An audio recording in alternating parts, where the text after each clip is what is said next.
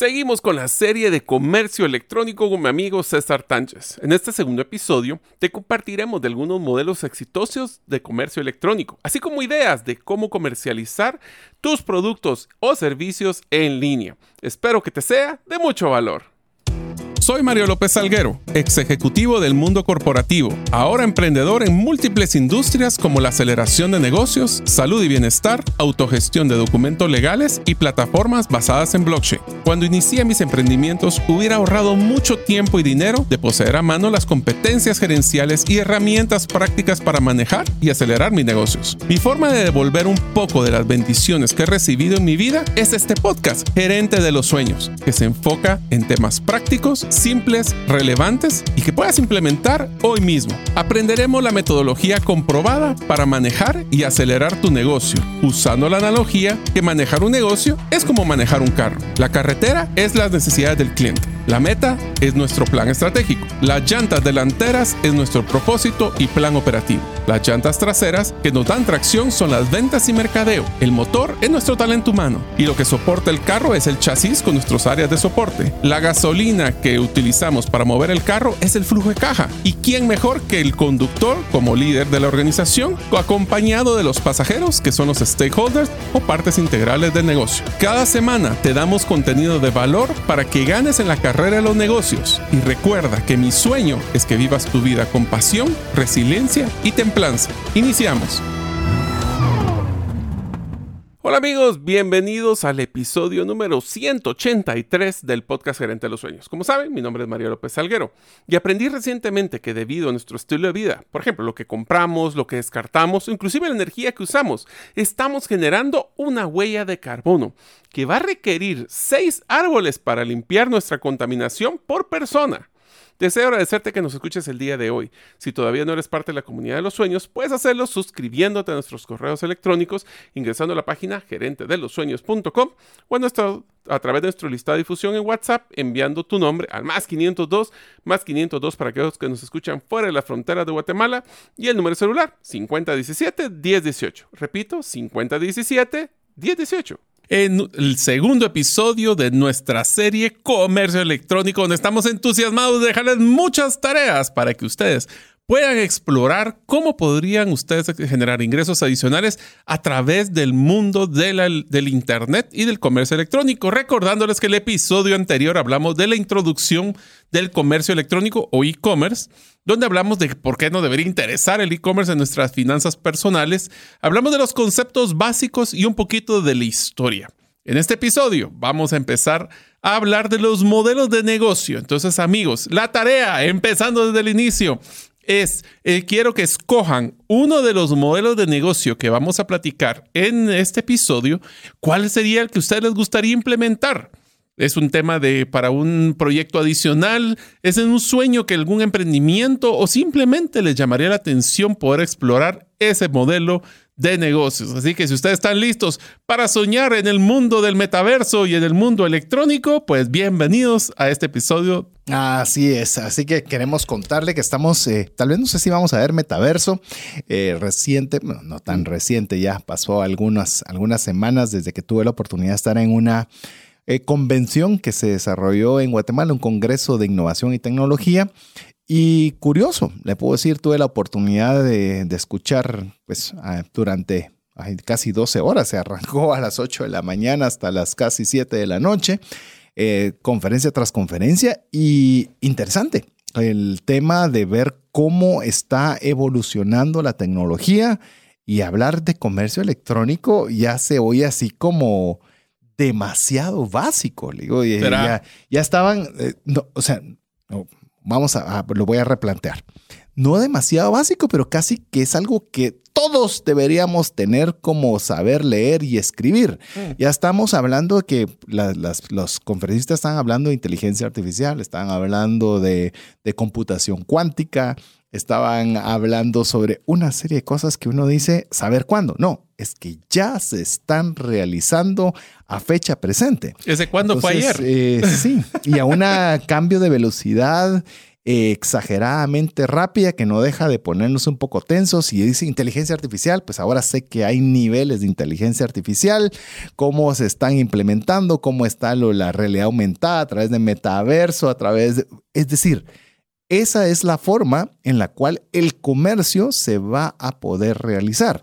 Entonces es importante, crucial e indispensable que si nosotros queremos mantenernos vigentes, tenemos que tener el comercio electrónico como parte de nuestra actividad cotidiana y prácticamente fundamental. Bueno, si platicamos en el episodio anterior que literalmente estaba, fue uno de los cambios más radicales que nos trajo la pandemia ya que muchos de los negocios tuvieron de forma acelerada que migrarse a un modelo de venta por comercio electrónico que si no estábamos listos para hacerlo, muchos inclusive no lograron sobrevivir. Así que si ustedes están listos para soñar y para conocer cuáles son esos modelos de negocio que sí sobrevivieron y que están creciendo, Ahorita les vamos a decir cuáles son esos principales. Así es, vamos a arrancar, como ya lo mencionó Mario, estamos en la segunda entrega de la serie Comercio Electrónico y en esta oportunidad conversando sobre los modelos de negocio.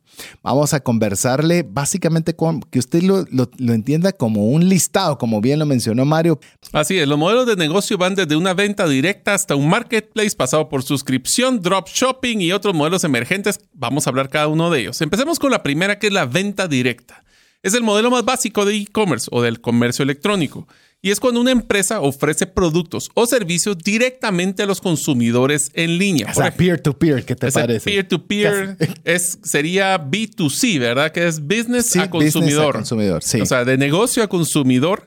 Esto es, por ejemplo, cuando nosotros tenemos una, lo voy a poner como una forma muy sencilla, es cuando tenemos un, eh, pues, un grupo o nuestra página en Facebook que si es una Facebook, si ustedes creen una página que sea de una empresa, les da oportunidad para poder poner catálogo de productos. Ese catálogo de productos es de una forma sencilla de vender uno a uno. Inclusive se podría tal vez de mandar un mensaje de correo electrónico a alguien y que pueda comprar en línea. Ese tipo de transacciones uno a uno, aunque vamos a ver que también hay otras variaciones en el camino. Eh, sí, recientemente estuve en una capacitación que dio Pat Flynn. Eh, lo mencionamos con cierta frecuencia porque aprendemos mucho de él. Si usted puede seguirle, la única limitante es que solo el material es solo en inglés, pero si esa no es una limitante para usted, le animamos a que consuma su contenido. Es muy bueno, sus libros, sus... Es más, le digo, usted se mete a cada uno de sus podcasts y yo no sé si te has metido a los contenidos que tiene el podcast así llamemos toda la información relacionada con el podcast. No sé si te has metido alguna vez. No. Ja, son páginas, pero no le una, no, no, es un extracto. Son páginas de páginas de páginas que pueden servirle de estudio de complemento de cada uno de sus podcasts. Es, increíble lo prolífico que puede ser en, en, poder dar contenido de valor. Y él en esta capacitación mencionaba que él, la forma preferida de poder hacer una venta directa es a través del correo electrónico.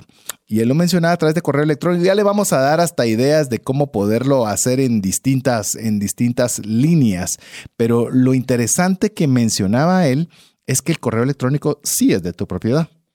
Porque, por ejemplo, hay ciertas cosas que, por ejemplo, en Facebook no te va a permitir eh, promocionar porque no es el tipo de producto o servicio que le gusta a esa red social en particular.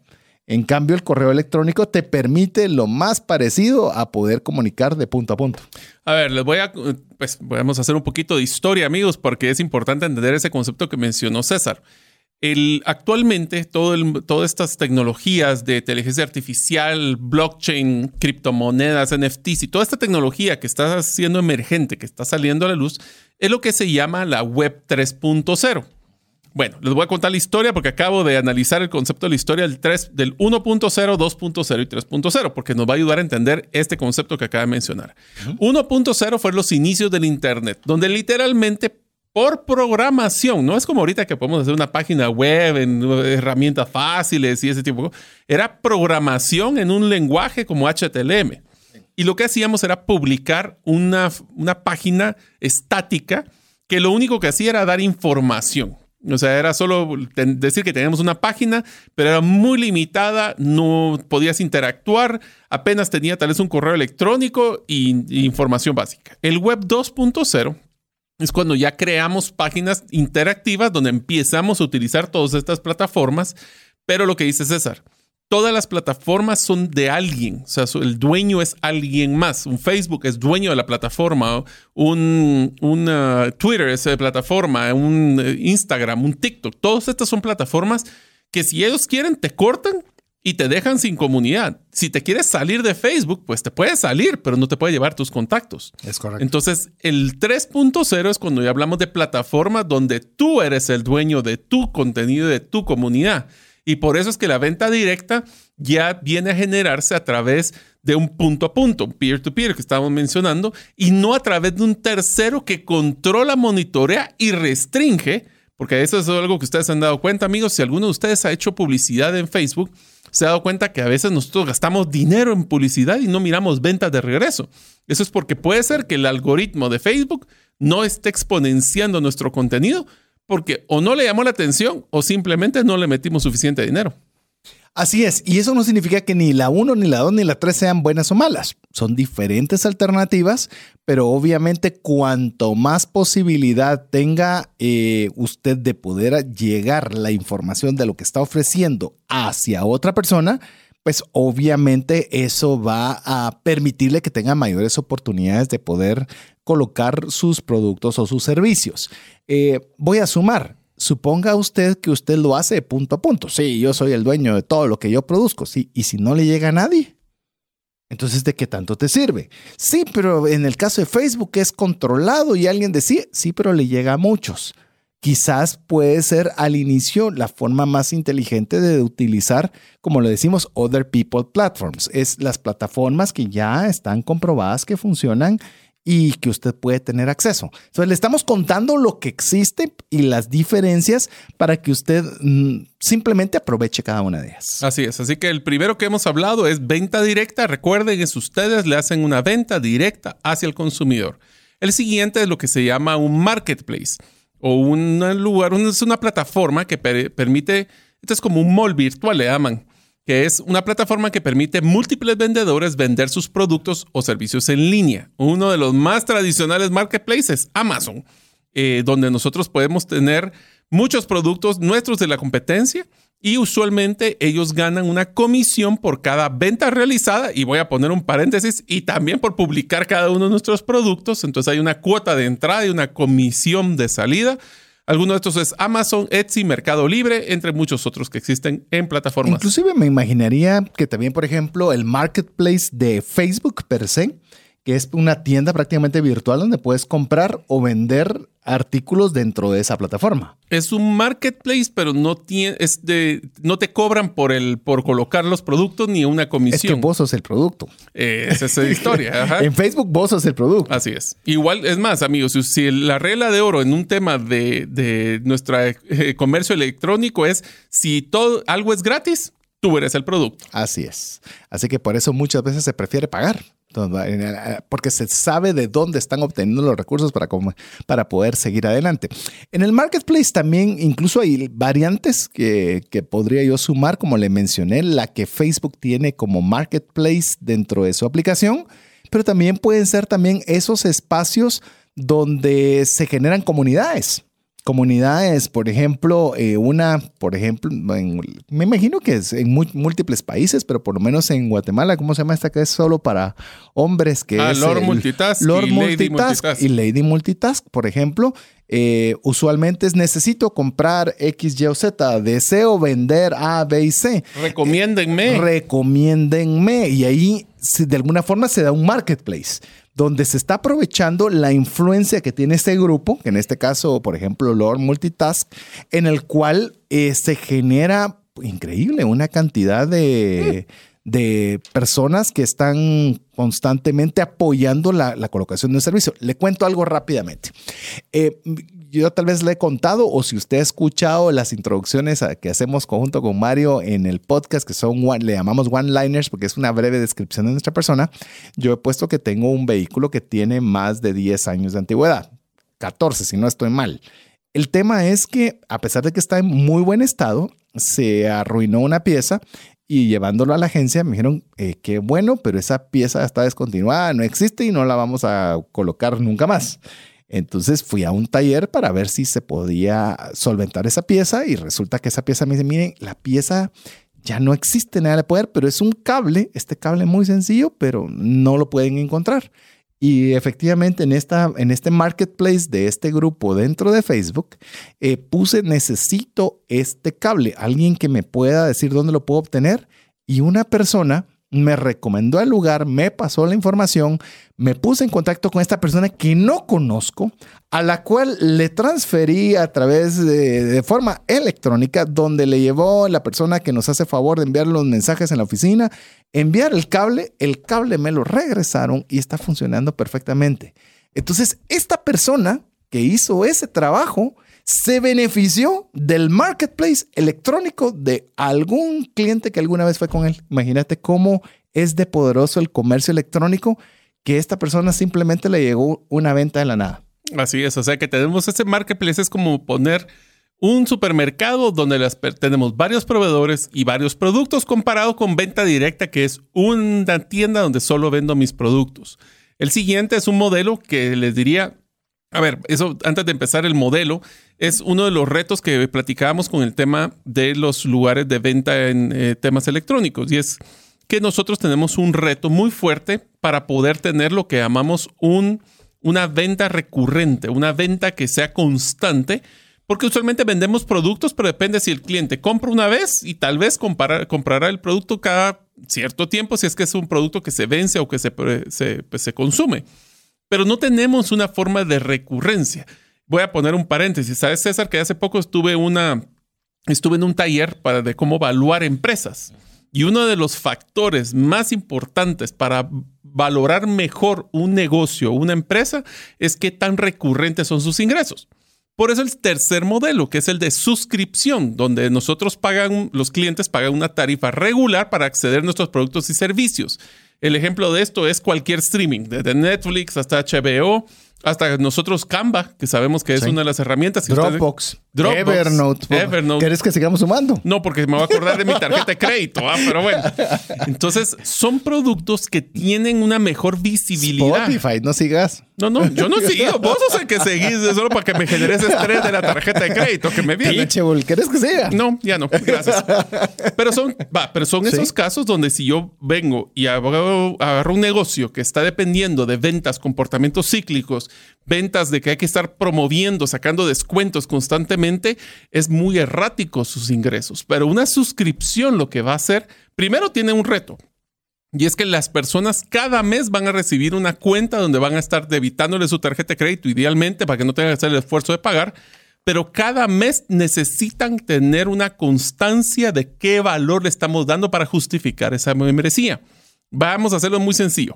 Si nosotros venimos y de repente en Netflix ya no hay ninguna serie que nos llame la atención, porque voy a pagar un mes más?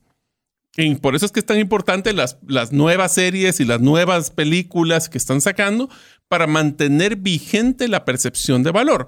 Yo estoy a punto de cancelar otro, no, no Netflix, porque es así, hay muchísimo, pero otra de, las, de estas empresas de streaming, porque la verdad es que llevo dos meses y no he visto nada ahí. Entonces, ¿para qué estoy pagando? Pero entonces, al revés, si estamos dando valor constantemente, vamos a tener ingresos recurrentes y flujos de, caja proyectados mucho más estables. Yo lo que creo con lo que bien estaba mencionando Mario es que ninguno eh, limita al otro. Se puede tener formas de venta directa, podría tener un marketplace y también podría buscar alternativas de suscripción en la cual usted pueda tener un ingreso recurrente de forma constante, que eso es algo realmente clave. Y, y Mario me decía un ejemplo y pues el ejemplo en este caso específico es Netflix. Y quizás no tiene una película nueva, pero no sé si te has percatado, Mario, que cuando ingresas, cuando sea que ingreses cada día, cada dos días, cada semana, cuando sea, la portada es diferente.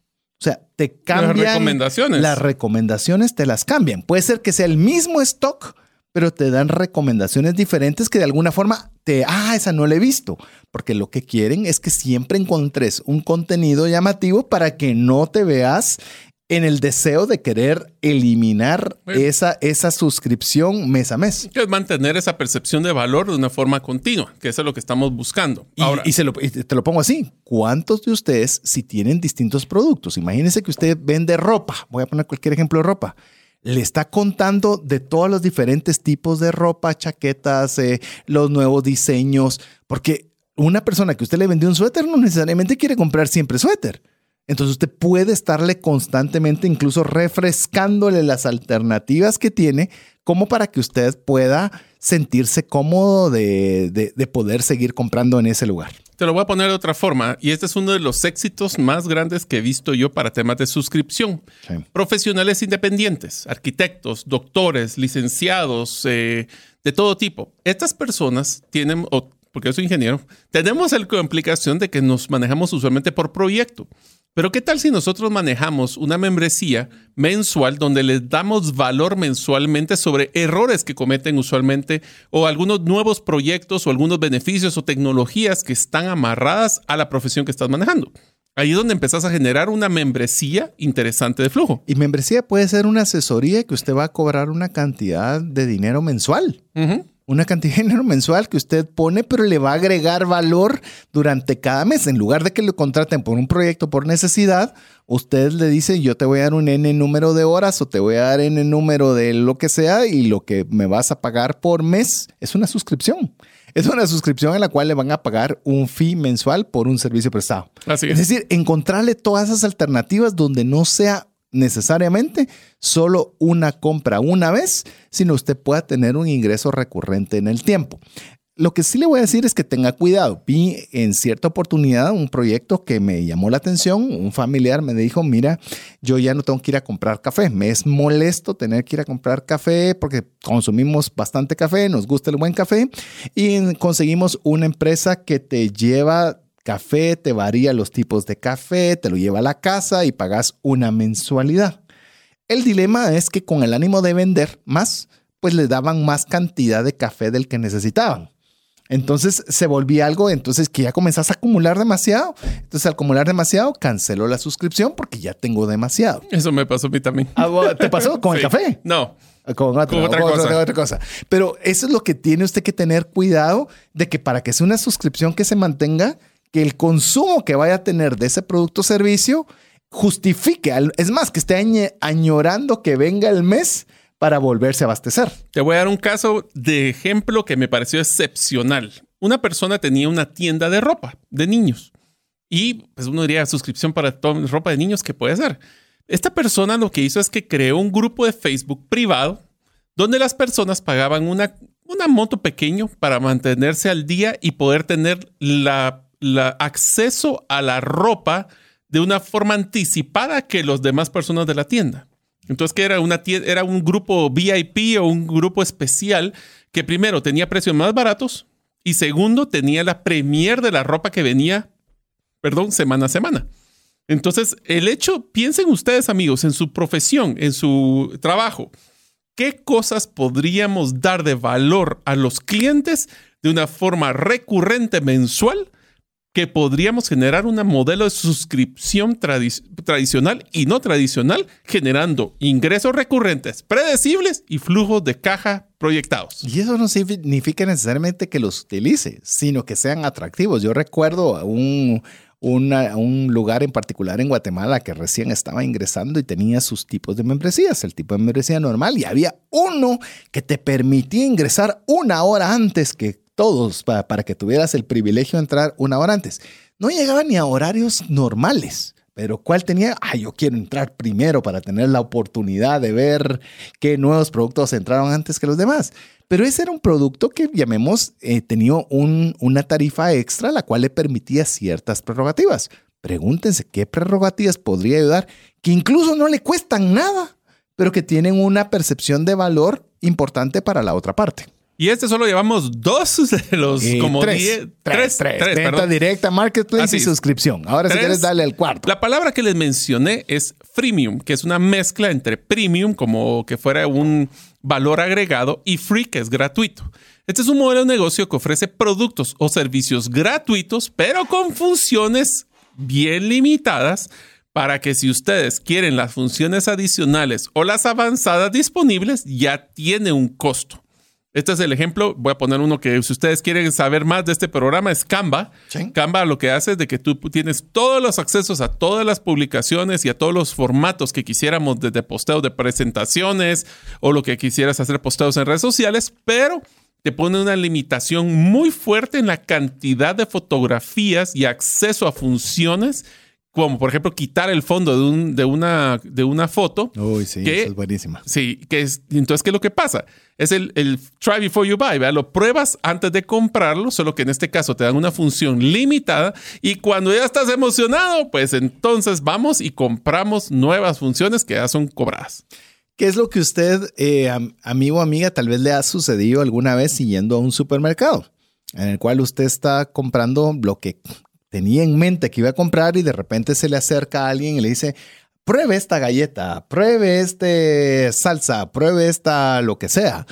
Y usted para comprándolo porque le para gustando.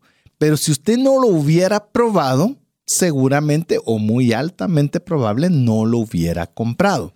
Entonces, hay ciertas, eh, llamemos ciertas cosas que nosotros podemos considerar dentro de los modelos de comercio electrónico ¿Cómo puedo yo dar algo que sea gratuito, que genere valor, que la persona lo perciba con valor y que a la vez le motive poder comprar algo de nuestra parte a través de lo electrónico. Porque lo transaccional, ya le comenté con el tema del supermercado, esa es la forma fácil de poderlo ejemplificar, pero ¿cómo lo puedo hacer yo a nivel electrónico? ¿Qué es aquello que yo podría dar que sea que dé suficiente valor, pero que no satisfaga completamente lo que, lo que el, consumidor o el posible cliente está esperando, pero que le, para que le motive a poder comprar aquel producto o servicio que usted ofrece. Así es, así que ese es el darle la probadita antes de tirarse al agua. Esa es una de las ventajas que tiene este modelo freemium, como recuerden. De hecho, te voy a contar, Mario, eh, eh, cierta oportunidad, no sé si ya lo compartí antes, pero mi esposa quería contratar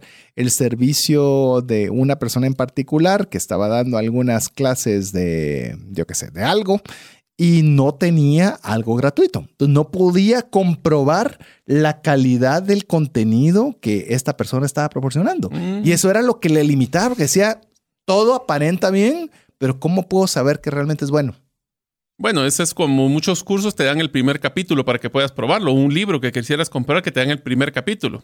Así es, para que puedas ver que vale la pena o no dar una pequeña porción gratuita. Así que freemium es probar para poder enganchar a las personas y que se quieran comprar ya la parte pagada. Para, y, tal vez enganchar pareciera engañar, no es, no, no. es engañar. Lo sé que vos no lo quisiste decir, pero quiero, quiero todavía... Para que no se malinterprete. No se malinterprete. Es que usted pueda darle la suficiente, recuérdese lo que hicimos en Storybrand, es presentarle las credenciales del que el plan que usted le está proponiendo es un plan que vale la pena seguir. Así es. O sea, que es un gancho. no sé cómo decirlo de pues otra forma, ¿verdad? Pero bueno. Entonces, el siguiente. Soy mejor hook, ¿eh? sí, suena más bonito el hook, pero bueno. El siguiente es uno de los de, las, eh, modelos también con nombres en inglés, pero lo vamos a traducir, que se llama drop shipping. Dropshipping es un modelo donde el minorista en línea vende productos sin tener que mantener un inventario físico. En lugar de eso, el minorista transfiere todos los pedidos a un proveedor que se encarga del envío directamente al cliente final. ¿Qué quiere decir esto? Em, esta es una gran ventaja, amigos, por si ustedes no sabían, para sus negocios es que pueden tener un negocio con cero inventario. Y eso lo que pueden hacer es simplemente tener una buena comunicación con su proveedor para que cuando el cliente compre, sea el proveedor el que envíe el producto directamente tiene ventajas que ustedes pueden promocionar productos, son ventanas, pero no necesitan tener el costo financiero del inventario parado. Les voy a comentar un ejemplo, llamemos típico y el más grande que quizás usted conozca. No digo que todo su negocio sea de esa forma, pero una buena parte sí, como lo es Amazon. Por ejemplo, con Mario tengo la oportunidad de escribir un libro y yo escribir uno previo. Y esos libros usted los puede más rápido y más lejos en sus finanzas, el que yo escribí y el que escribí en conjunto con Mario, 10 razones para invertir en criptomonedas y 5 para no hacerlos. ¿Sabe qué es lo curioso? Usted puede comprar el libro físico en Amazon y ahora le hago la pregunta, ¿cuántos libros físicos le enviamos nosotros a Amazon? Ni uno. Ni uno. Ni uno, porque le mandamos solo los artes en su formato especial para que ellos lo imprimieran. Significa que si alguien pide un solo libro, ellos imprimen ese un libro a una persona. En ese caso, sí. Porque para ellos era más caro tener un inventario de libros. Imagínense los millones de libros que tendrían que tener solo para tener un libro de muestra. Al revés, lo que hicieron fue volverse expertos en imprimir libros en demanda. O sea, imprimen el libro en un día y al día siguiente, literal. sí, se los entregan salido del horno, como diría. que eso, lo interesante, amigo a mí, es que usted se da cuenta que ahí usted no necesita pagar una bodega, usted no tiene que pagar seguridad porque le cuiden su producto, sino que usted podría valerse de estas oportunidades en las cuales usted no maneja el inventario. Entonces usted me dice, sí, pero usted está hablando de un libro físico, sí, el cual yo ni toqué. Simplemente una persona en cualquier parte del mundo lo pidió a Amazon y Amazon se lo envió. Yo físicamente no tuve nada. Todo fue una transacción absolutamente electrónica. Así es. Entonces, eso lo que nos ayuda es en nuestros costos financieros y también para lo que es la logística, porque puede ser que estos proveedores tengan más acceso a rutas de logística que nosotros que estamos empezando. Tal vez, dirías vos. Bueno, seguro que sí. Más que todos cuando somos emprendedores pequeños, esta es una opción muy buena. Hay unas terminologías dentro de la parte de modelo de negocio que son importantes. Hablábamos del B2C y el B2B, que es B a C y B a B que en business es pocas, para traducción es negocio, entonces negocio a consumidor es B a C y negocio a negocio es B a B. ¿Por qué lo decimos así? Porque B2B es un modelo de negocio donde las empresas venden a otras empresas. Somos proveedores de suministros y productos y servicios a otras empresas y no al consumidor final. Esto nos va a incluir desde plataformas electrónicas para proveedores hasta nosotros seamos proveedores de cualquier tipo de materia prima. Así es, comience a jugar. Yo sé que ahorita B2C, B tres veces bueno, diría usted, B y B, tres veces, dos veces bueno, creo dos Veces, bueno, tres veces bueno. Entonces, usted Bueno, bonito y barato, 3B. las 3B. Usted puede ser B to B, es decir, que su negocio electrónico sea a través de una empresa, o puede ser como lo mencionábamos, que puede ser B to C, que puede ser del negocio directo al consumidor, como podría ser como ya lo mencionó bien Mario, la venta directa. O ambos. Puede ser que algunos productos los tenga el consumidor y otros necesite subdistribuidores para poder venderlos. Depende cómo quiera usted manejar su estrategia comercial. Así es. Otra forma en la cual usted también puede aprovechar un modelo de, de comercio electrónico es a través de algo que se conoce como crowdfunding. Le estamos hablando todas las palabras en inglés porque así son como están, pero nosotros tratamos de traducírselas y ponérselas de la forma más entendible, que es cuando usted obtiene recursos de un tercero. Básicamente lo que busca es que hay un emprendedor, hay una empresa que tiene una idea, tiene un servicio, tiene un bien en el cual necesita fondos para poder lograr sacar este producto a la realidad o llamemos a ponerlo disponible y, y el camino que optan es a través de donaciones o inversiones o incluso compras anticipadas del producto o servicio antes de salir al mercado. Y esto es súper común. Escuche usted eh, Shark Tank. ¿Cómo se llama? Eh, bueno, yo creo que todos reconocemos el programa Shark Tank. Le dicen, ¿y dónde has vendido? Bueno, arranqué con un crowdfunding de un millón de dólares. Ya solo que alguien diga que hubo el volumen suficiente de creencia en que lo que usted tiene valía la pena, ya es un punto válido en el cual usted, incluso hasta para, ¿sabes qué estaba pensando? Hasta para validar tu proyecto. Ah, eso iba a entrar, Ah, bueno, entonces te lo dejo ahí, te, dejo la cuña para que le des. Se los pongo así, amigos. Imagínense que ustedes quieren hacer un lanzamiento de un producto, tienen la idea, han hecho el prototipo y les quedó muy bonito ese producto, pero necesitan dinero para poder hacer y mandar a hacer la, la primera versión. Una de las formas es, bueno, tengo que ir a conseguir un préstamo en la banca o pedir prestado a algún amigo familiar para poder hacer este primer tiraje. Pero ¿qué tal si en vez de hacerlo así, nosotros le decimos a toda nuestra comunidad o a nuestros eh, contactos para decirles, miren, ¿qué tal si ustedes precompran esta primera edición del producto? Primero van a tener la ventaja de que van a tener un precio especial y segundo es que ustedes van a ser los fundadores de la primera versión de este producto. ¿Qué es lo que estamos haciendo? Estamos obteniendo capital de los clientes que confían en nosotros. Y la palabra confianza es bien importante porque ese es el, reto aquí, es que tenemos que saber vender muy bien para que las personas se emocionen en comprar un producto que ni siquiera se ha realizado. La ventaja que tiene ahí es que es un financiamiento de bajo costo, porque no es que sea gratis, porque el costo va a ser tal vez los descuentos que voy a tener que dar, pero la ventaja es que vamos a tener a muchas personas que si, estamos, si están interesadas van a invertir en nosotros y en nuestros productos. Algunas de estas ideas son Kickstarter o Indiegogo, eh, que son algunas de los eh, llamemos las formas. FundMe es otra. Hay varias. Busco GoFundMe es. Busque varias eh, alternativas que usted pueda conocer más al respecto. Se llama crowdfunding. Póngalo en Google, ChatGPT, como usted quiera, ahí lo va a encontrar. Las principales para poder optar o al menos considerar esta, esta línea de, de, negocio, de modelo de negocio. De modelo de negocio. Otro de los modelos de negocio es el modelo de negocio de publicidad. Esto es uno que está creciendo sumamente fuerte, que es el modelo que implica generar ingresos a través de la publicidad, ya sea en nuestra página web, eh, afiliado, inclusive creo que entraría aquí, ¿no? Ya lo vamos a ver que está también está de afiliación. Ok.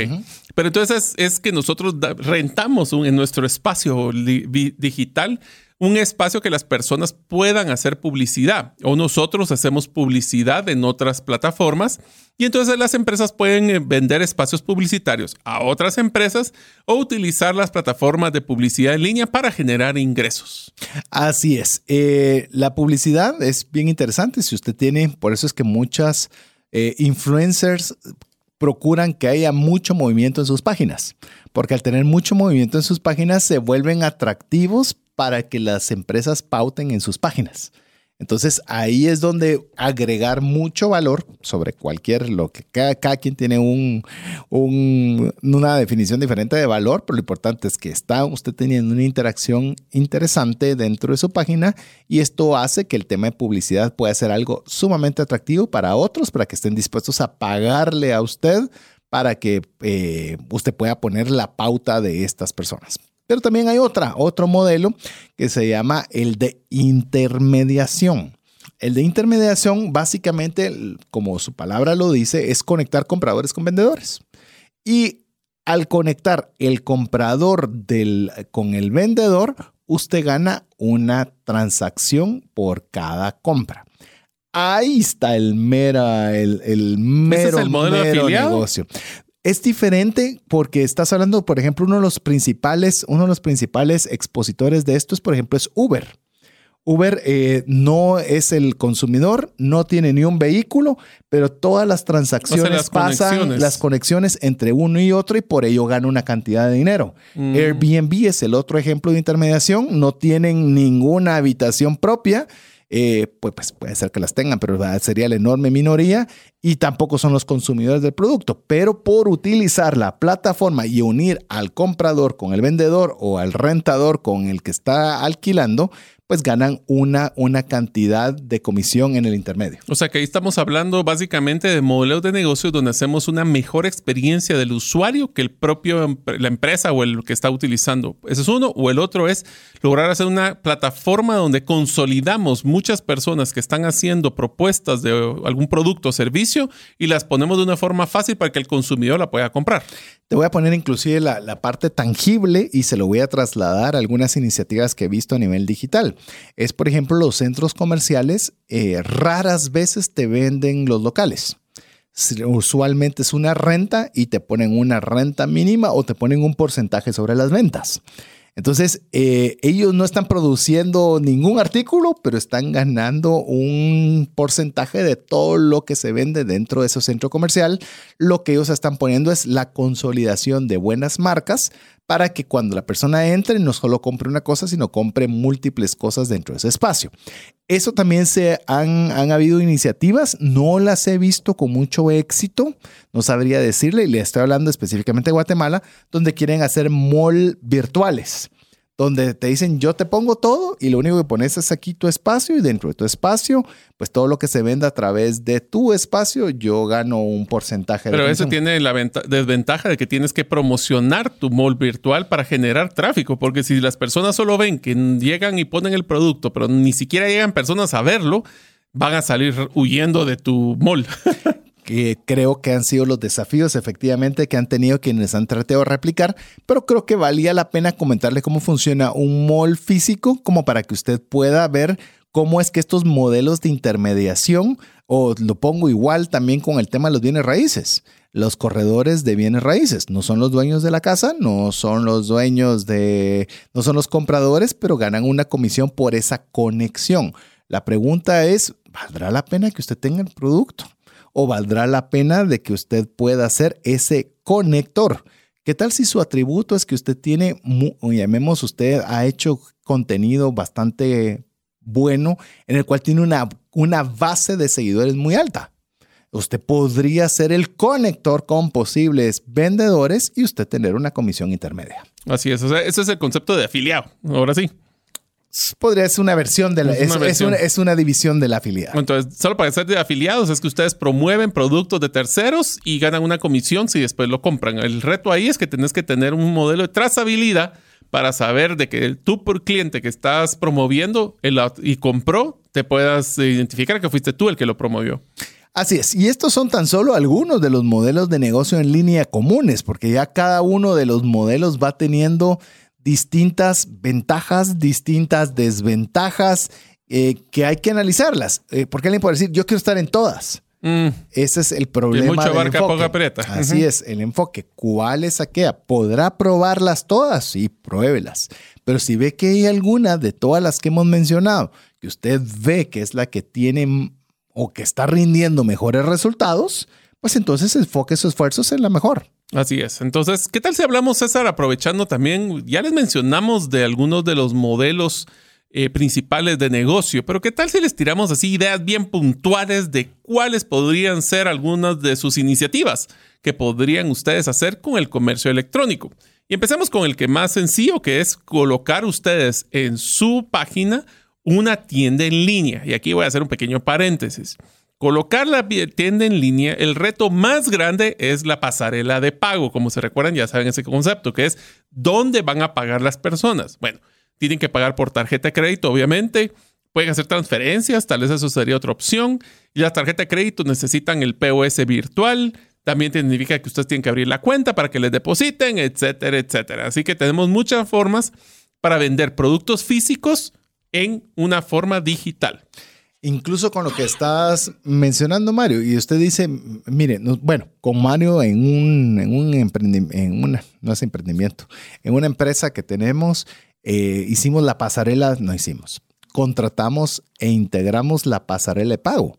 Y no es fácil, no es fácil, es complejo, hay que tener una serie de requisitos, toma tiempo, es, es complejo.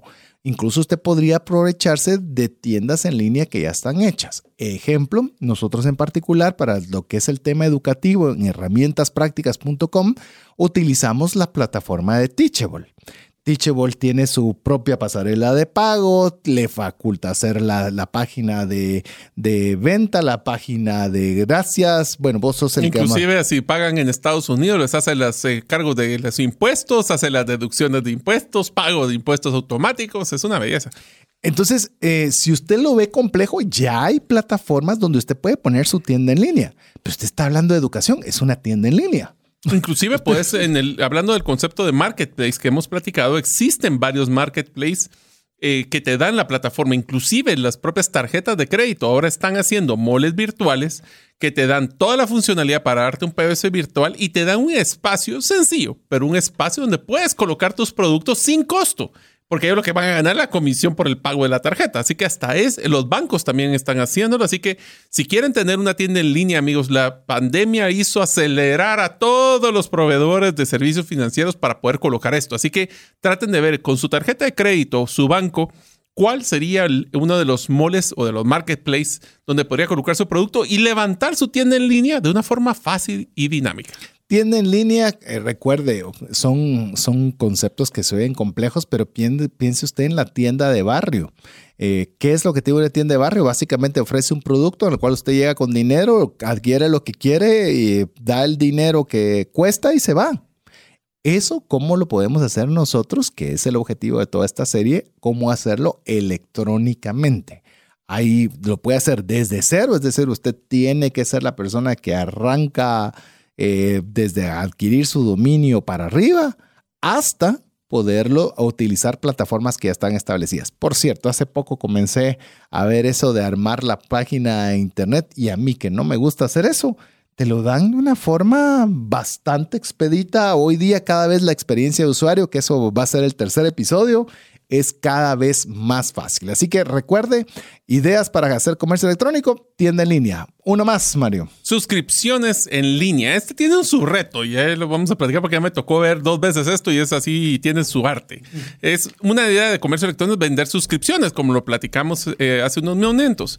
Pero este tiene un reto interesante y es que los clientes van a pagar de una forma mensual y recibir sus productos, ya sea en su casa o por medios digitales pero la pregunta es, ¿cómo hago para que paguen de una forma no traumática, no complicada cada mes? La forma más fácil es hacer un débito automático de la tarjeta de crédito, pero entonces hay que entrar a negociar con las tarjetas de crédito con los bancos. y los bancos cómo hacer esas, esos cargos recurrentes. La forma más tradicional y sencilla es que cada mes alguien físicamente cargue un archivo y le hacen el débito de la tarjeta de crédito eh, pero hay formas de automatizar eso.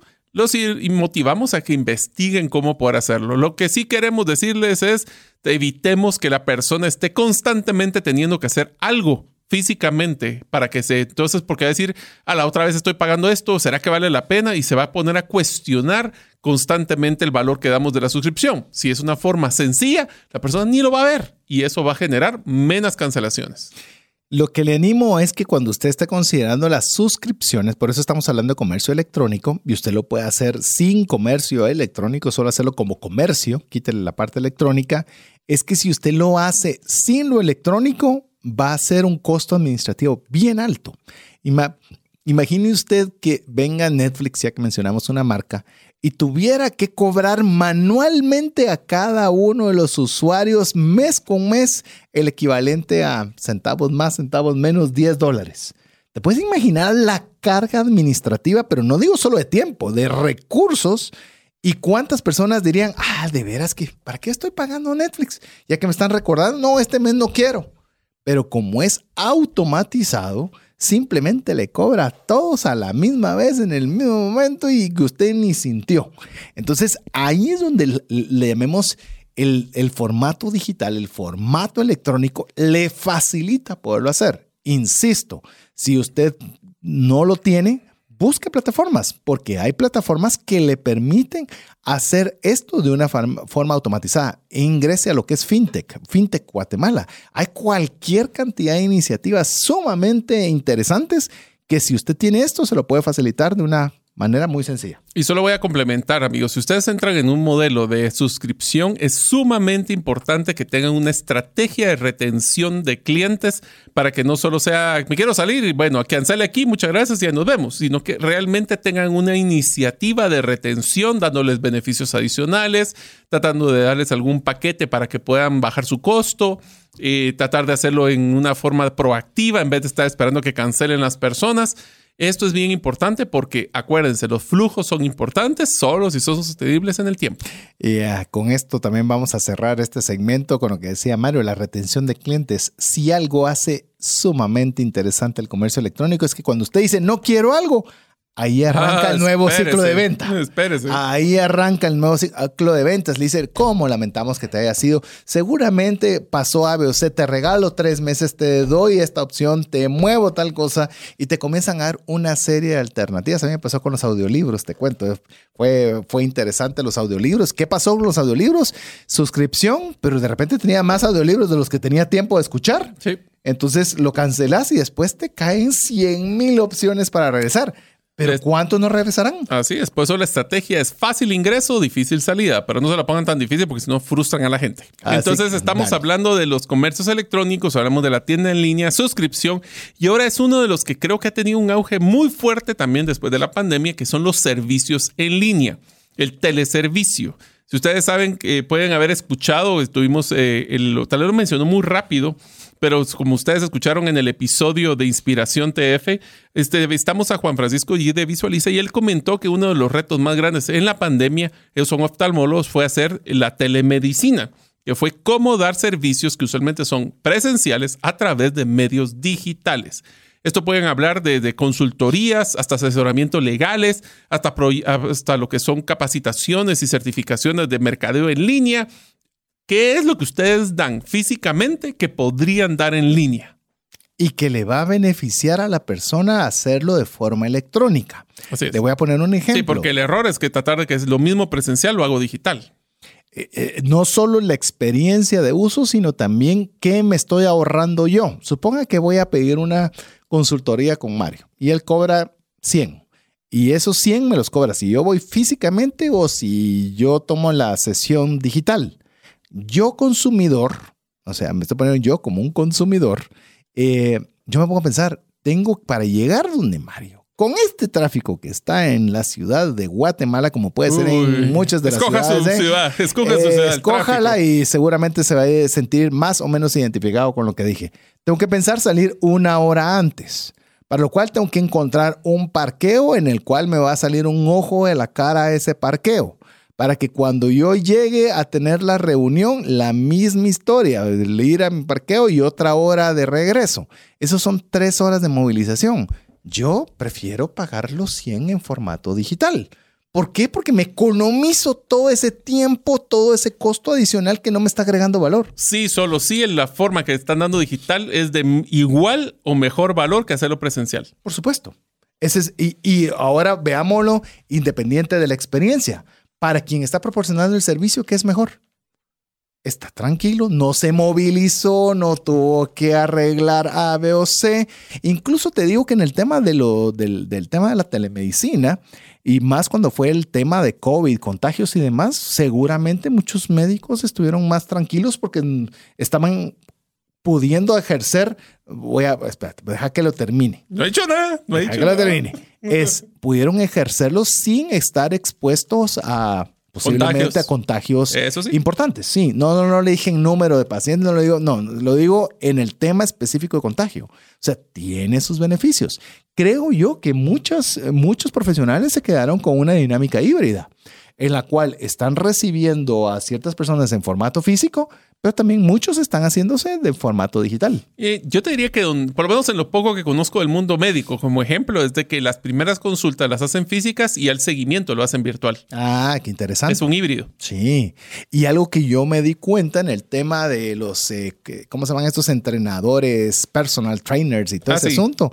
Muchos eh, entrenadores guatemaltecos, entrenadores, entrenadoras, a través de la pandemia con el tema de esta dinámica de servicios en línea, comenzaron a tener muchos clientes de fuera. Porque el costo en Guatemala, si ah, cobrabas 200 quetzales, por decir una cantidad, pues 200 quetzales para un guatemalteco podría ser una cantidad de dinero importante, pero 25 dólares en Estados Unidos. No es mucho. Ni y, la calidad, y ahí lo interesante es cómo puedes dar certificaciones o una validación de calidad para que las personas en el extranjero vean tu producto con los mismos ojos que un producto local. Y a un precio un octavo de lo que te costaría hacerlo sí. ahí. Lo que pasa es que acuérdate que ahí tenemos el problema de que la percepción de lo barato sale caro. Entonces tenemos que tener mucho cuidado de que sea mucho valor por un precio competitivo y no solo decir que fue barato, porque ahí si no puede ser contraproducente.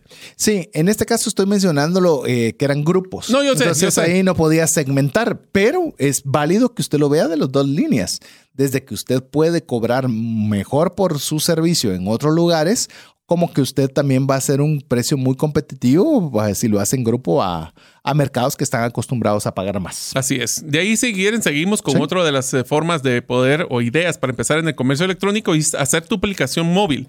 Y aquí le voy a aparecer un pequeño paréntesis, amigos, por si no lo han jugado. Y esta es una herramienta que César y yo le sacamos provecho cada rato, que es el chat GPT. G de gato, P de papá, T de tomate. Lo que está pasando es que me acabo de enterar, César, de que podés hacer tu desarrollo de un app a través de ChatGPT y ya solo lo cargas. Sí. ¿Qué quiere decir esto? Es que ahora antes era carísimo hacer una aplicación móvil, pero ahora ha bajado mucho de precio y eso va a poder ayudarnos a que la aplicación venda productos o servicios. Puede ser de que los, la persona descargue la aplicación móvil de forma gratuita, pero que en ese momento tengan que brindar algún tipo de valor. Aquí viene un reto sumamente interesante y creo que vos lo has vivido, César, es que podemos estar bajando las aplicaciones porque nos llamó la atención para probarla, pero es sumamente importante de que nosotros tengamos, al igual que la suscripción, un modelo de dar valor constantemente porque las personas cada día más con celulares que no puedes expandir el tamaño del celular, limpiando aplicaciones que no utilizan. Entonces es. sumamente importante que miren en la aplicación móvil como que si fuera una suscripción. ¿Quieren estar vigentes en el celular? Tenemos que dar valor constantemente. Así es, lograr estar entre la primera y la segunda pantalla cuando mucho, porque si ya está en la quinta, sexta y séptima, pues es candidato a que ya no exista. Así que aplicaciones móviles no es para todos, pero cada vez está siendo más sencillo. Es decir, es algo que se está abaratando y se está volviendo más fácil de poderlo realizar, pero es una idea más si usted lo quiere hacer. César, solo voy a hacer un paréntesis, nos voy a meter en problemas, pero es una de las cosas que nos gusta hacer. Otro, este ¿Qué tal si hacemos un programa de cómo utilizar ChatGPT para mejorar nuestras finanzas personales? Imagínate, sería interesante. Vea, pero bueno, una de las cosas que hablamos... Y si no te he contado que yo quiero hacer uno de email marketing, que ya, ya lo tengo ahí, todo lo que aprendí con lo de Pat Flynn, ya, ya lo tengo ahí listo, pero... Ay, amigos, como se dan cuenta, nos falta más tiempo. Hace dos años, César, solo para hacerte un comentario, hace dos años iniciamos una serie que nos enfocamos mucho en temas digitales. Dentro de esos hicimos un programa de la siguiente forma de poder tener un negocio eh, electrónico, que fue cómo hacer un curso en línea. No voy a parar mucho ahí porque si ustedes quieren saber cómo hacer un curso en línea, hicimos una serie. Una serie completa de, de curso en línea, así que eso es importante que consideren de que si tienen habilidades especiales, o alguna propuesta de valor, y no tiene que ser grande, acuérdense, el éxito de un curso es tener un buen nicho de pocas personas que compren el curso. Y hablábamos de una persona que hacía cursos en línea de cómo poder aprender a, hacer a tejer para gente joven, que uno imaginaría que nadie quiere hacerlo y qué sorpresa, es uno de los cursos más populares en la plataforma que nosotros nos manejamos. O puede ser hasta temas como cómo hacer una jardinería o cómo puede ser un tema de cómo escribir un libro. Entonces, todos estos cursos que hay alguien que tiene una curiosidad, pueden hacerlo en línea y es exitoso. Así es, esto es lo que nos ha motivado junto con Mario a desarrollar distintas temáticas. Busque las herramientas prácticas.com. Ahí es donde usted puede ver qué es lo que hay disponible que hemos hecho y qué diferencia tiene eso con lo que habíamos mencionado de la telemedicina o la asesoría. Es que no tiene que usted estar presente. Es decir, en mi caso, el caso de Mario, el su caso, todas las personas tenemos solo 24 horas al día y no podemos clonarnos, es decir, no podemos hacer dos actividades a la misma vez. Entonces, si usted puede tener algo que puede servirle a múltiples personas y puedan recibir ese conocimiento en la misma vez, ahí es donde los cursos en línea es una alternativa sumamente interesante. Entonces ahí es, en mi caso particular, el curso en, digital, si usted lo quiere buscar, se llama Transforma tus finanzas. Muchos de los conocimientos eh, son válidos para la enorme mayoría de personas y no necesitan que yo esté físicamente presente en cada uno de esos segmentos. Entonces, si usted tiene algo que puede también entrar en esa misma categoría, fantástico. Usted es un candidato a aprovechar el comercio electrónico a través de un curso en línea. Bueno, los últimos dos que vamos a platicar de este tipo de ideas es el que famosamente hemos platicado en el episodio, en el segmento anterior, que es el programa de afiliados. Esto, amigos, si ustedes tienen una comunidad de seguidores, ya sea en cualquier plataforma, TikTok, Facebook o Instagram, esta es la forma de generar ingresos de una forma rápida. Y es cómo nosotros podemos promover otros productos o servicios de terceros y se pueden simplemente ganar una comisión. Para eso hay que hacer tres pasos. Número uno, contactar a la empresa, ¿verdad? Para decirle que vamos a ser uno de sus afiliados si les llama la atención. Le piden un código de afiliado, que es el código que ustedes van a mandar a la comunidad. Perdón, para poder eh, identificar. Identificar que usted lo refirió. Así es. Y el tercero es cómo vamos a poder tener esa relación para saber y retroalimentar la información si las personas de mi comunidad han comprado.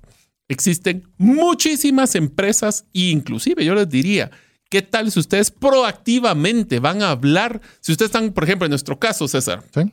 Y voy a decirlo algo, no es para tirarle la indirecta a cualquiera de los bancos, pero podríamos decir que podemos ser un afiliado de un banco y promovemos en trascendencia financiera sus productos y servicios.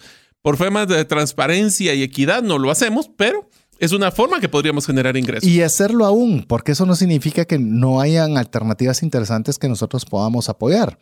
Es decir, si nosotros consideramos que hay alternativas importantes, podemos con mucho gusto facilitarlo. Si nosotros queremos es facilitar conocimientos y herramientas. Hay algunas, le digo, eh, que nos han pedido o entrevistas o espacios o incluso patrocinios que nosotros hemos dicho que no.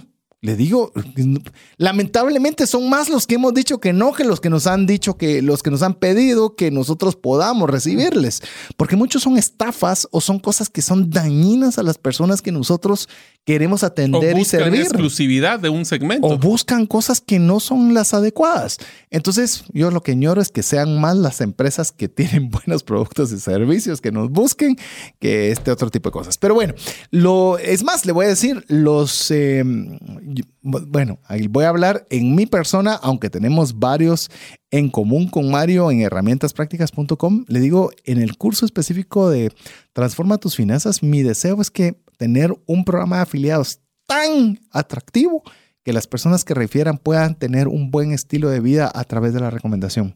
Pero porque usted va a encontrar afiliados de 5%, de 2%, 1%. Yo estuve o vi un proyecto en el cual daba el 90% del valor del contenido y se quedaba solo con el 10%. Porque quería, sí, porque quería realmente beneficiar a las personas. Una, una, ¿cómo se llama? Un grupo de, ejército de personas que van a querer hacerlo. Solo te lo dejo como una, un, un asunto interesante. ¿Por qué no podría usted ser la fuente en la cual muchas personas puedan generar un buen recurso para, para, para poderlo hacer a través de la, de la recomendación de un... Eso sí, los productos eran de calidad. Esa es otra cosa. Y ese es el último punto afiliados, es nunca propongan ustedes ser afiliados de una empresa y un producto que ustedes personalmente no hayan probado y validado que realmente es un buen producto y una buena empresa, porque si no, ustedes lo que están haciendo es pegando su imagen, su nombre y su marca a la marca de otra empresa que no necesariamente puede ser la mejor. Así que tengan mucho cuidado.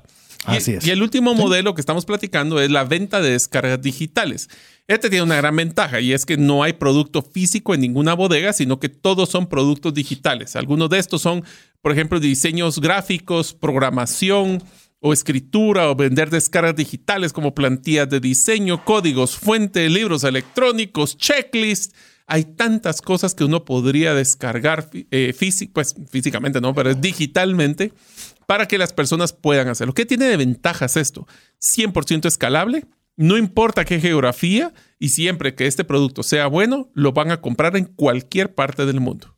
Así es, inclusive puede ser tangible. Por ejemplo, un libro, un libro de descarga digital, usted lo va a poder, pues, de alguna forma tocar en su iPad, en su Kindle, en lo que sea, pero el traslado de punto a punto fue el totalmente electrónico. ¿Qué te parece, Mario, si dedicamos estos últimos minutos que nos quedan del programa para ya compartimos algunas ideas para poder eh, tener comercio electrónico. Pero ¿qué te parece si ahora hacemos esas ideas, pero aplicado a las redes sociales, que creería yo que la enorme mayoría de, de nuestros amigos será quizás la forma que más utilicen para poder hacer comercio electrónico. Bueno, yo empiezo y después te la paso. Dice, uno es crear una tienda en Facebook. Puedes crear una tienda en línea directamente en Facebook. Como mencionamos, el perfil, puedes hacer un perfil de empresa y ese perfil de empresa te permite tener un catálogo de productos y servicios que Facebook te deja vender. Los clientes pueden navegar por tus productos y comprar directamente desde tu página de Facebook. Ni siquiera tienes que tener una página web. No tu página de Facebook se vuelve tu página web. Yo conozco muchas empresas que no tienen páginas web, sino que solo lo manejan a través de Facebook y en esa página podemos colocar que se comuniquen con nosotros a través de WhatsApp. Así que hasta eso podemos hacer para vincular una plataforma de comercio electrónico que cinco minutos podría sacar. Desde cinco hasta obviamente hay equipos ya profesionales que le montan ah, una página de Facebook así que usted la ve y está mejor que una página web normal. Es decir, que están enfocados todo el esfuerzo, o buena parte del esfuerzo, en la página que está dentro de Facebook. Ahora, solo les voy a dar una recomendación, César, y no se te ha tocado a vos, pero ah, la gran. Traten de mantener actualizada esa página, mis amigos, porque yo he visto promociones, eh, por ejemplo, he visto varias promociones que están vigentes de un año anterior productos que ya ni siquiera venden o inclusive información de la empresa que todavía ya no es práctica. Tengan mucho cuidado porque las personas sí se dan cuenta cuando esas páginas no están siendo actualizadas. Que el extremo, que no vamos a entrar al tema de comercio a través de WhatsApp, porque tratamos de alguna forma ya WhatsApp Business en su momento, tal vez vamos a hacer un episodio. Deberíamos hacer actualizarlo, eh, sí. Que estuvo muy interesante. Los ¿Cómo vender más por WhatsApp? ¿Cómo vender por mm, WhatsApp? Eso podría ser. Yo no sé si vos o tu esposa eh, están con algún comercio similar, pero hay unos que publican y tengo este zapato de esta marca, de esta talla y cuesta ah. tanto y el primero que lo compre y vuelan para, para y desaparecen los productos. O sea, entonces, como decía Mario, ¿por qué le menciono esto? Son grupos de WhatsApp. Porque están actualizados. Así es. Esto es ahorita. ¿Ahorita o pierde? En este momento, no. Imagínate el sentido de urgencia. Y usted puede decir, pero Facebook, porque si son muy jóvenes, es que Facebook ya nadie lo ve. Le voy a decir una cosa. Nosotros los viejitos, sí. En Latinoamérica, Facebook es más visto que las demás redes, redes sociales. Sí. Ya TikTok ya está comenzando a agarrar en camino, pero todavía no es eminentemente comercial como lo son las otras redes. Entonces no lo descarte porque sí. Puede ser que a usted le gusta más de Instagram, TikTok, Twitter, lo que sea pero consideré, creo yo que es la que tiene la mejor forma de hacer una página web, es Facebook. Así es. Y el siguiente es Instagram Shopping, que es donde podemos etiquetar los productos en nuestras publicaciones e historias. Los clientes van a poder hacer clic o apachar el botón en esas etiquetas para obtener más información y comprar directamente en Instagram. Yo personalmente no lo he usado, pero... Yo tampoco. Lo que sí te puedo decir es que es una excelente plataforma para poder vender. Es más, conozco a una persona que busque lo que Linda Guate se llama su, su, su página. página o su perfil en Instagram y no vaya a creer que son los guatemaltecos los que son sus clientes. Normalmente son personas que viven fuera, Nostalgia. que están viendo qué lindo es este país que todos dicen que saber qué pasa y que no deben ir, porque muchos de me dicen, porque hablé con esta persona y me dice, eh, nosotros por ejemplo en Estados Unidos tenemos recomendación de que los norteamericanos no viajen al país. Pero cuando ven lo que hay, se toman así como que el riesgo de, ¿será que voy a regresar vivo de este país o lo que sea? Y se dan cuenta de que es algo muy hermoso. Ellos se lo cuentan a sus amigos, se lo cuentan a sus familiares y poco a poco se comienza a hacer, oiga bien, comercio electrónico a través de Instagram, publicando aquellos lugares preciosos, en el caso de, de esta persona en particular, preciosos de Guatemala, porque no puede usted publicar algo que tenga interesante que la gente pueda decir, ala, yo quiero eso. Los invitamos a que también escuchen de nuevo la serie de Storybrand, porque esta es una de las series donde van a poder comprender la siguiente estrategia, que es publicar contenido atractivo en las diferentes redes. Solo paréntesis, TikTok también está teniendo una creciente, una creciente, pues crece bastante fuerte, pero hay un dato interesante para poder tener un vínculo en su perfil hacia su página web o a poder crear un modelo de comercio electrónico, tiene que tener por lo menos mil seguidores. Si no tienen mil seguidores en TikTok, lo que ellos llaman una cuenta pasiva, y por ende no les deja poner un hipervínculo, pueden colocar el texto, pero no lo pueden apachar. Entonces, solo para que tengan una idea, tienen, si quieren hacer en TikTok, tienen que conseguir mil y a la postre eso es como un proof of work, ¿verdad? Demostrar que tenés un, un contenido que le interese al menos a mil personas y entonces platiquemos. Así es. También lo hace YouTube. Te soy para poder poner anuncios y demás. Te pide que al menos tengas un número de seguidores y al menos un número de publicaciones. LinkedIn también. O sea, que ya se vuelve un parámetro a llegar. Así es. Así que eso significa que tengo que tener un crecimiento, lo que llaman orgánico, para poder hacerlo. Así es. Así que pueden publicar contenido atractivo entre sus redes sociales, pero tiene que ser atractivo como fotos, videos. Acuérdense que ahora las personas no pasan de 60 segundos, yo diría 45 ideal para un video. El video no es para explicar, es para generar un gancho. Si quieres saber cómo hacer un buen gancho, escuche la serie de Storybrand. También otra alternativa es que usted pueda hacer publicaciones exclusivas, que usted ofrezca promociones que sí son promociones, ¿verdad? el producto que siempre está promocionado, siempre al mismo precio y siempre es el mismo. No, póngalo. Y aunque usted tenga el producto y no vendió ni uno, quite esa imagen y ponga una nueva para que la gente no se sienta defraudada, también, también engañada de que promoción, pero siempre está al mismo precio. Entonces no hay un sentido de urgencia real. Se lo voy a poner con un dato simpático, una fotografía que vi de una tienda en Estados Unidos que decía liquidación por cierre todo el año. sí. Bueno, es más, yo te lo voy a poner otro ejemplo. Iba caminando en fuera del país y pasé en un lugar que decía liquidación. Dije, ah, liquidación, así dicen todos caminé lo que tenía que caminar, ponerle 45 minutos, regresé por el mismo lugar y ya no había nada. O sea, ahí sí lo liquidaron. Ahí sí lo liquidaron. o sea, eh, para saber, dirían aquel. Pero oh, bueno, oh. vamos con las siguientes, las últimas dos que tenemos, Mario. Una es colaborar con influenciadores. Aquí tengan un poquito de asterisco en este proceso, que es colaborar con personas que tienen una audiencia y una comunidad interesante para poder promocionar sus productos y aumentar su visibilidad. Es como el tema de, de afiliado pero tengan mucho cuidado, primero, que los números de seguidores sean reales, porque hemos visto cada historia y cosas así raras. Y segundo, es que acuérdense que esa marca, que es el influenciador, va a ir apegado a su marca. Entonces busquen personas que tengan afinidad a su estilo de vida, que tengan afinidad a su marca, porque si no lo que van a hacer es solo por tratar de ganar audiencia, van a manchar su producto en vez de ganar audiencia. Lo que sí es una, una práctica sana es que usted pueda eh, tratar de ser un invitado llámese electrónicamente, ya sea por entrevista, por eh, que su producto esté ofrecido, lo que sea, dentro de plataformas que tienen una exposición más grande. No es del todo fácil, normalmente le van a pedir o dinero, pues, y están en el derecho de hacerlo porque por algo han generado una audiencia, recuérdese que pueden ser intermediarios, pero procure porque pueden llegar a una audiencia mucho más grande que la suya.